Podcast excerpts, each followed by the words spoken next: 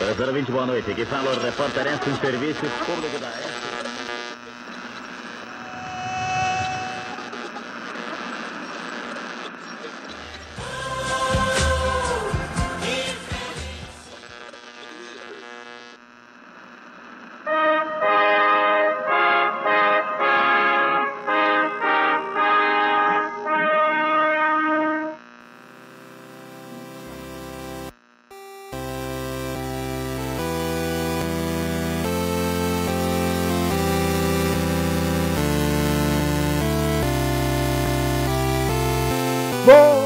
dia, boa tarde, boa noite, meus Covid e Escliocasters mais amados deste país. Aqui tem coragem. Está tudo bem com vocês? É bem provável que não. Alguém da família já morreu, Faleceu. vocês estão desempregados, estão à míngua com auxílio emergencial de 350 reais.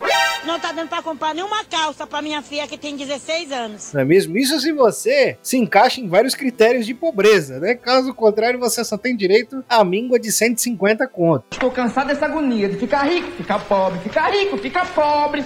Tenho certeza que você tá puto, triste, ansioso, porque essa conjuntura desgasta qualquer homem de aço e mulher de aço, não é mesmo? Eu não estou suportando mais.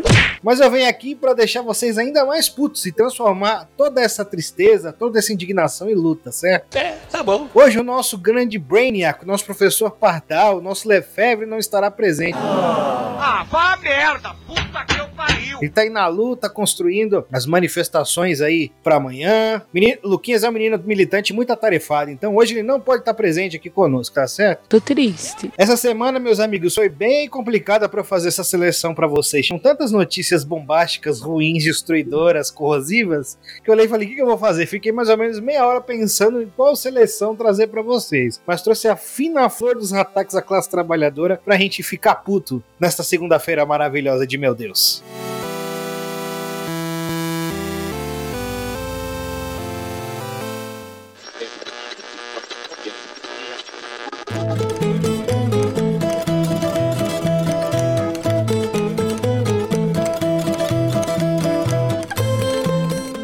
Nessa semana, entre o dia 24 e 25 de maio, garimpeiros atacaram as aldeias do povo Munduruku, no Pará.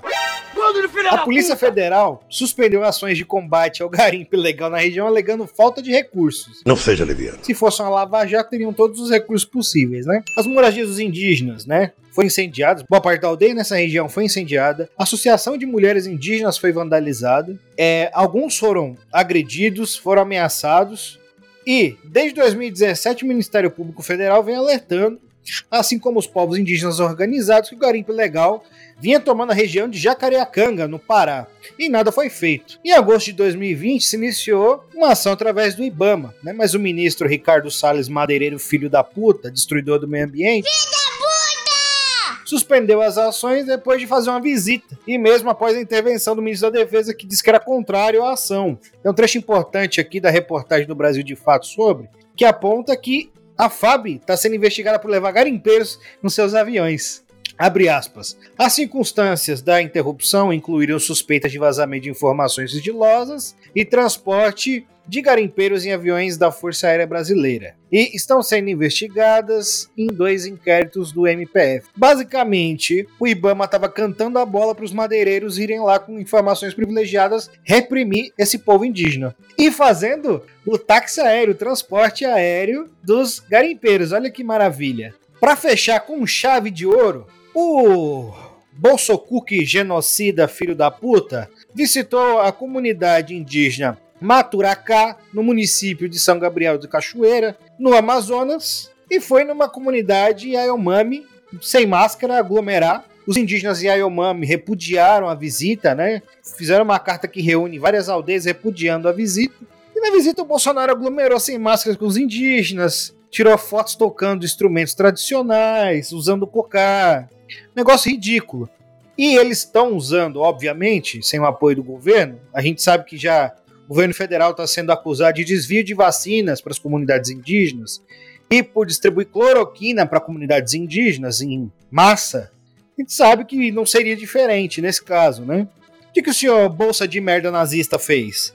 né? Os indígenas estão se protegendo usando a sua medicina tradicional, né? Para combater a Covid. Ele disse na sua live de quinta-feira, faz onde ele toca o berrante pro gado mais convicto, os brasileiros tinham que se mirar no exemplo desses indígenas estão tomando chás. Não. Que deveriam tomar chá para combater Covid-19. E ainda na live o nazista disse o seguinte: que o garimpo da região tinha que ser legalizado. Aham, Cláudia, senta lá. Muito bom. Né? Os garimpeiros que arrebentam com o meio ambiente, arrebentam com os povos originários, tinha que ser legalizado. O garimpo é legal, tem que ser legalizado. Se né, a mineração legal já faz um estrago da porra, imagine o garimpo legal. Próximo a essa comunidade que ele visitou, existe garimpo legal e não citou em absolutamente momento algum esse garimpo legal. Essa região fica perto da fronteira da Venezuela, ainda falou as bobagens sobre Venezuela, enfim.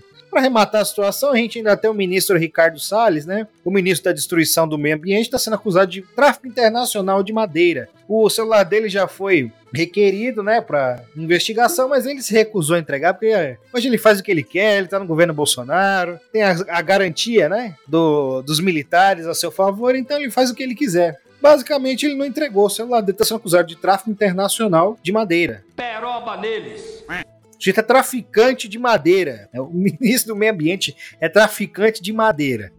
Não, veja, né? É, em todos os períodos da história brasileira, os povos originários nunca deixaram de ser sistematicamente atacados e sempre foram colocados como um empecilho à integração nacional. Seja na política indigenista, eu acho que a gente nem tem que citar aqui como era tratado os povos originários durante a colonização, né? Através do extermínio, cooptação, enfim, armas biológicas sendo usadas contra esses povos, as rusgas entre as comunidades, as etnias indígenas sendo usadas pelos colonizadores. A gente já sabe né, que foi um processo extremamente violento que dizimou a população indígena, mas mesmo depois da proclamação da, mesmo depois da proclamação da República, a gente teve uma política indigenista é, extremamente eurocêntrica e racista, né? sempre tivemos uma política indigenista eurocêntrica e racista, e tratava os indígenas como uma espécie de povo atrasado que parou na evolução histórica, o sujeito, povos que não têm história, que não evoluem, que enfim. Né? Tanto que hoje a gente tem esse preconceito contra os indígenas que eles não podem desfrutar de nenhum tipo de tecnologia. Né? Então o indígena é um humano como você, que quer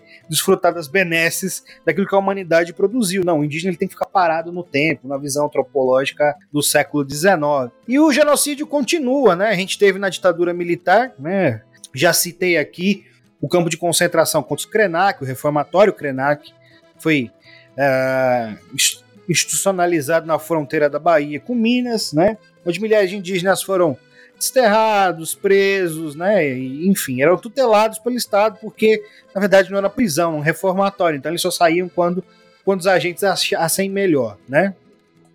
Durante, né, os governos social e liberais do PT, a gente teve alguns avanços nessa política, apesar dos ataques continuarem a acontecer. A gente não tem uma política realmente de fato ligada à proteção indígena, né? A gente teve né, aproximação com as lideranças, mas de fato né, o garimpo continua a existir, o desmatamento continua a existir, né, todas as formas ilegais de ocupação da Amazônia é, continuaram a existir, o agronegócio se expandiu para cacete. Lembrar que o governo Dilma foi um governo que fez menos demarcações de terra governo FHC, diga-se de passagem. E depois de 2016 é barbárie, né? É a volta da política é, de extermínio aberto da ditadura militar. É basicamente isso, é concluir o projeto de colonização e arrebentar com a população originária. O que se vem fazendo com os indígenas nesse país é um genocídio que nunca parou e vem se agravando nesse momento, né? Uma política de morte que quer destruir qualquer resquício né, dos povos originários, da sua cultura, né, que rebaixa a sua cultura, enfim. Coloca como povos históricos inferiores. Né. O Ibama, hoje, está cheio de militares. Tem imagens né, de um militar agredindo um cacique indígena. O cacique foi questioná-lo sobre o que estava acontecendo nas suas terras, apanhou de um militar. Colocaram os militares para gerir a questão indígena. É isso. Bolsonaro quer arrebentar com os indígenas porque eles são protetores do meio ambiente e eles são empecilho para a exploração de recursos naturais, para extração de recursos naturais de forma legal e para expansão do agronegócio, né? O, o, Brasil, que agora é o fazendão, que importa nós, é um fazendão. Voltamos na colônia, a gente vai assinar um pacto colonial logo logo com os países centrais do capitalismo, fazendão brasileiro, né? Se coloca nessa posição agroexportadora, a balança comercial fodida, as riquezas é, que os brasileiros produzem são enviadas, né? São vilipendiadas por essas trocas totalmente desiguais.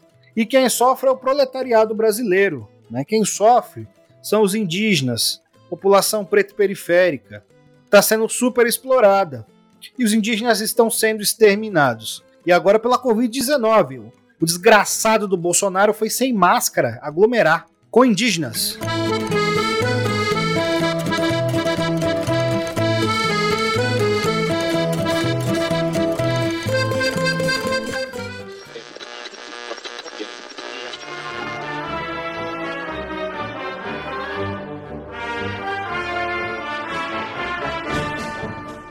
Continuando a falar do gado mor, do Bolsa Cook, bolsa de merda.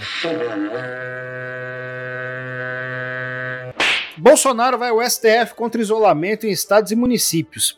Protocolou uma ação direta de inconstitucionalidade pela Advocacia Geral da União e isso deve ser definido na sexta-feira. Ó, mesmo o atual ministro de Saúde, o lacaio do Bolsonaro, reconhece a possibilidade de uma terceira onda de Covid agora no inverno, né? Estima-se que mais de 200 mil pessoas morrerão, mais de 250 mil pessoas morrerão em decorrência do genocídio promovido pelo governo. E nós temos o super trunfo, a cereja do bolo, que é a variante indiana que chegou ao Brasil. E os voos que vêm da Índia e fazem escala aérea no país não estão sendo controlados, né? A variante indiana é bem mais potente e fará um arraso com o povo brasileiro. E fará um arraso porque ela ainda vai mutar muito aqui no país. Vai mutar, a gente já tem cepas novas que vieram do Amazonas e de outros estados, mas a, a, a variante indiana logo se tornará na variante brasileira. Nós sabemos disso, né? Brasil! Na CPI do genocídio essa semana, o presidente da Anvisa, um lacaio bolsonarista, confirmou que ocorreu uma reunião sobre a mudança da bula da cloroquina e chegaram a redigir um rascunho do decreto. Então eles iam mudar uma bula de remédio por decreto. É, em todos estes anos nessa indústria vital, esta é a primeira vez que isso me acontece. A estratégia do governo federal, qual é? Mesmo com a vacinação, é a imunização no rebanho. E na, imuniza e na imunização no rebanho, poderão falecer entre 1 milhão e meio e 2 milhões de pessoas. Porra!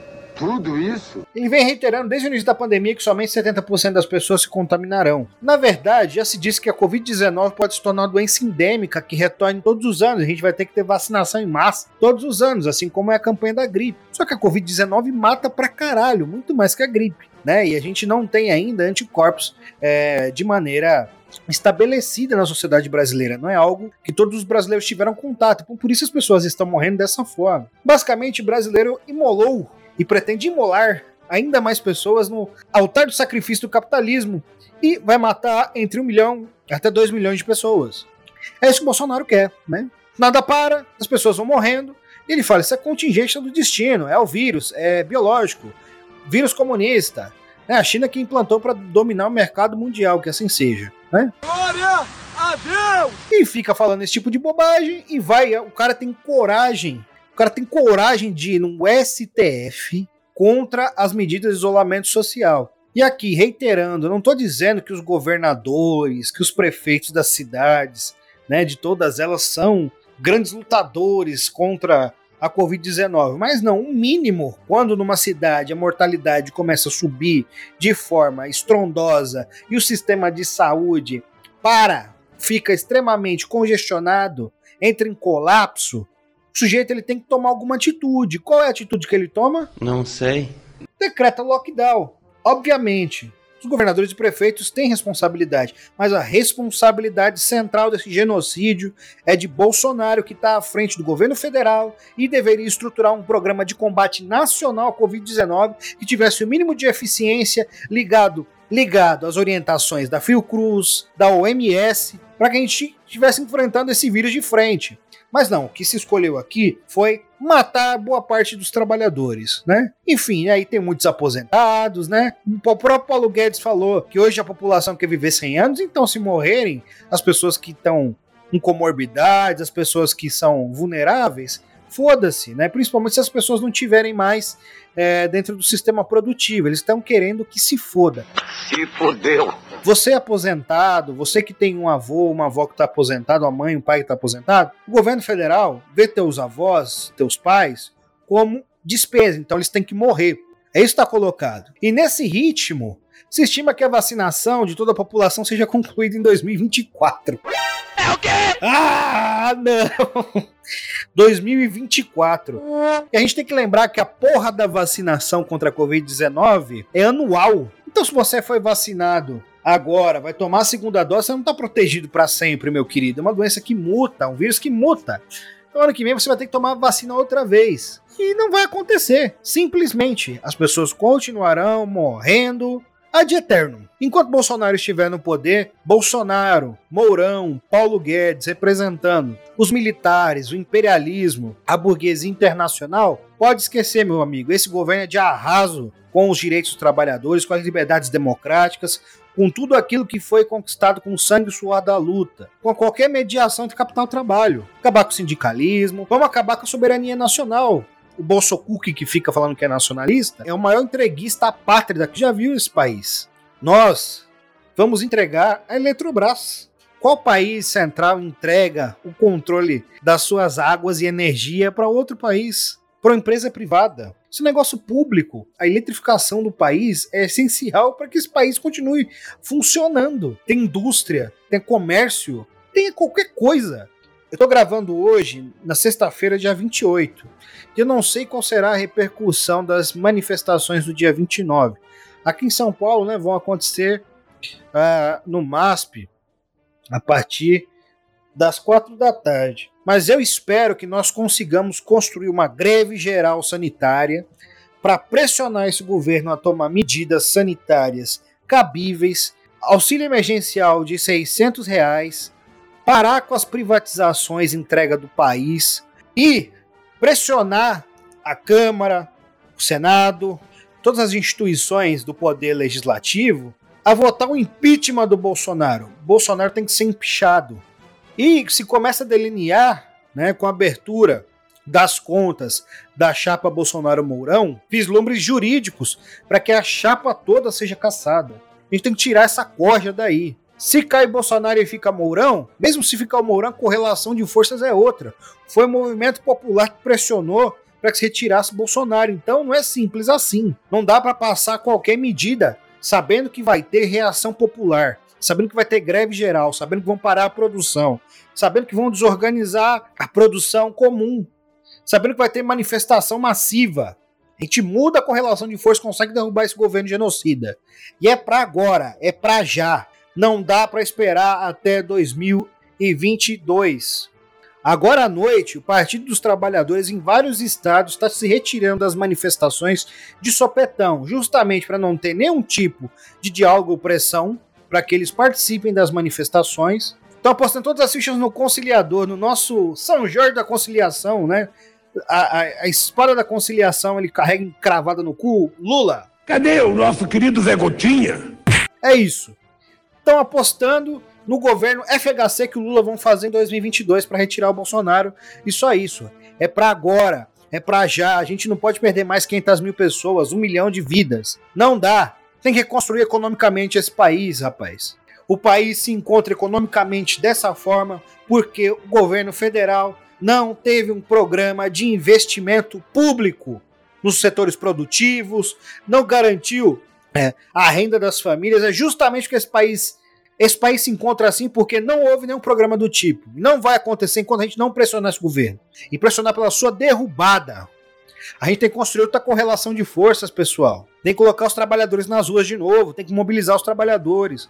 Ah, você acha que alguém aqui queria estar tá indo pra rua, caralho? Você acha que eu queria estar tá indo lá me arriscar? Já me arrisco todo dia, né, pra ir pro trabalho, né? Mas você acha que eu queria estar tá me aglomerando em manifestação? Porra nenhuma o governo nos força a ir para as manifestações. A gente vai ficar assistindo essa guerra e morrendo, sem fazer nada? É isso? O principal líder da oposição, que é o Lula, não chamou para as manifestações. Até o Ciro Gomes chamou para as manifestações e o Lula não, hein? Por quê? Estão apostando todas as fichas eleitoreiras em 2022. Eu quero ver como será um governo Lula em 2022. Sem a conjuntura de 2002, sem o boom das commodities, sem todo aquele consenso que havia em relação ao governo Lula. Eu quero ver como vai ser esse governo. Rebaixadíssimo. Ah, vai ser um governo extremamente social liberal, né? Se a gente achava, se a gente achava que do ciclo progressista da América Latina, né, o governo Lula e Dilma foram os mais rebaixados, espere para o que virá. FH Lula. O FH Lula vem montando o cavalo da conciliação, Grande São Jorge.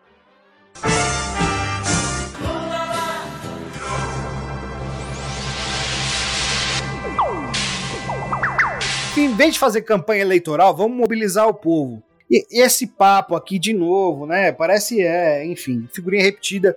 É só mobilização popular de novo, nas bases, nos espaços de trabalho, moradia, estudo, com a juventude, com os trabalhadores de modo geral, com os aposentados, com as categorias principais, com servidores públicos, com os informais, que a gente vai conseguir dar uma guinada à esquerda nesse país e vislumbrar a construção do socialismo. E tem que se falar nisso. A gente quer uma outra sociedade. Chega. Qualquer experiência do socialismo real, com todas as suas contradições do século XX, foi extremamente mais avançada. É um paraíso perto desse inferno que a gente vive. Então é isso. Não fique esperando 2022, meus amigos. A mobilização é para agora.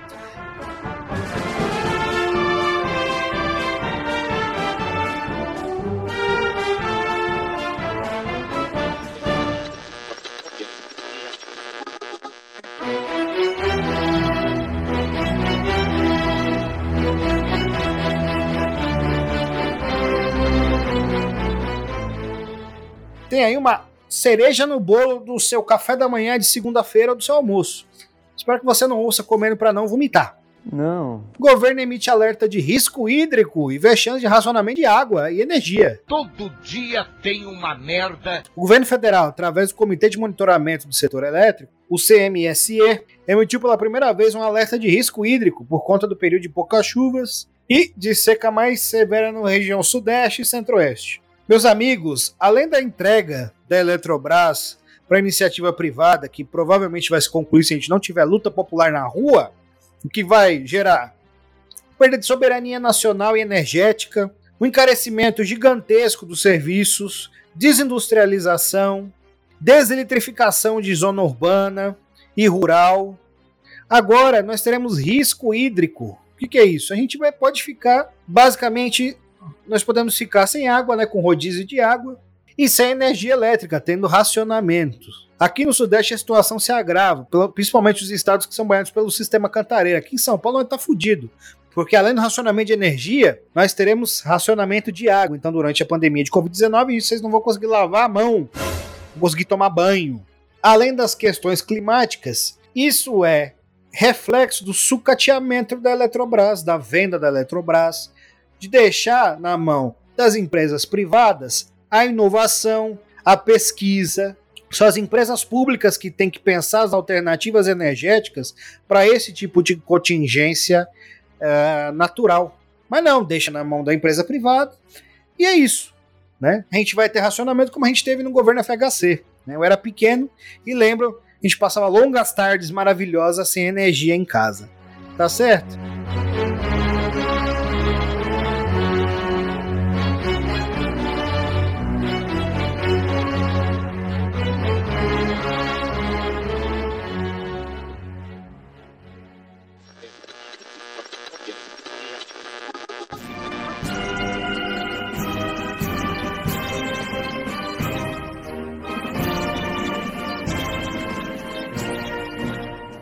Amiguinhos e amiguinhas, já que eu falei das coisas horríveis, agora eu vou falar de coisas maravilhosas. Empolgante. Livraria da Musa. Vão lá em www.bondilivros.com.br brava barra Livraria da Musa. Vão lá, vejam os nossos livros, as nossas indicações. São 50 temas que a gente listou lá para vocês, 50 livros maravilhosos, né, que vocês vão ler e vão se tornar os, os inteligentões de Starbucks vão ler livros com o laptop aberto tomando um cappuccino. Nada, eu me livre. Uma parte da venda desses livros é revertida para a manutenção deste lindo e belo canal. Pix, o nosso Pix, clivehistorialiteratura.gmail.com. Vai lá, faça um Pix pra gente, o Pix é o novo Manda Nudes. manda um pix no Desenrolas, aquele salário da vovó, Vai tomar no cu, filha da porra. né? Pega o celular do pai, manda o dinheiro dele pro nosso Pix. Então, Catarse, www.catarse.me barra Clio. Estoura o cartão de crédito nos apoiando. Eu a garanto! Veja as faixas maravilhosas de apoio que a gente tem lá no nosso Catarse. É melhor que consórcio, pagar a parcela de apartamento. Não, pagar aluguel. O que, que é isso? Não faça isso, meu amigo. Não invista em nada. Invista na Clio, o nosso complexo gigantesco de comunicação histórica, social, política e afins. Também tem o nosso PicPay, o nosso user é Clio História e Literatura. Vão lá e doem para nós no nosso PicPay. É isso. Rinha de galo, rinha de cachorro, vender um rim, manda pra gente o dinheiro, tá certo? Eu tô passada, chocada. Meus amigos, não vamos desanimar, tá certo? Momento é difícil, mas não temos para onde correr, né? É o momento da luta popular. Construa, né? Associação do seu bairro, procure um partido político, um movimento social. Só assim a gente consegue, né? Transformar esse país em algo palatável. E se quiserem, aqui fazendo a propaganda partidária, o meu partidão do coração, se quiserem militar no PCB, na UJC, conhecer os seus coletivos, manda aquela DM zona pra gente lá no nosso Twitter. O nosso user lá é arroba ClioHistElite. Se você jogar Clio História e Literatura no Twitter, você vai encontrar a gente. No Instagram, a mesma coisa. Vão lá, procurem a gente no Instagram, no Twitter, manda aquela mensagem que eu vou lhe atender, trocar uma ideia contigo e a gente vai ver o que pode fazer. Se você quiser conhecer um partido classista, entre em contato comigo ou com o Luquinhas também. E, meus amigos, no mais, é vida que segue. Fé na luta. Até a próxima.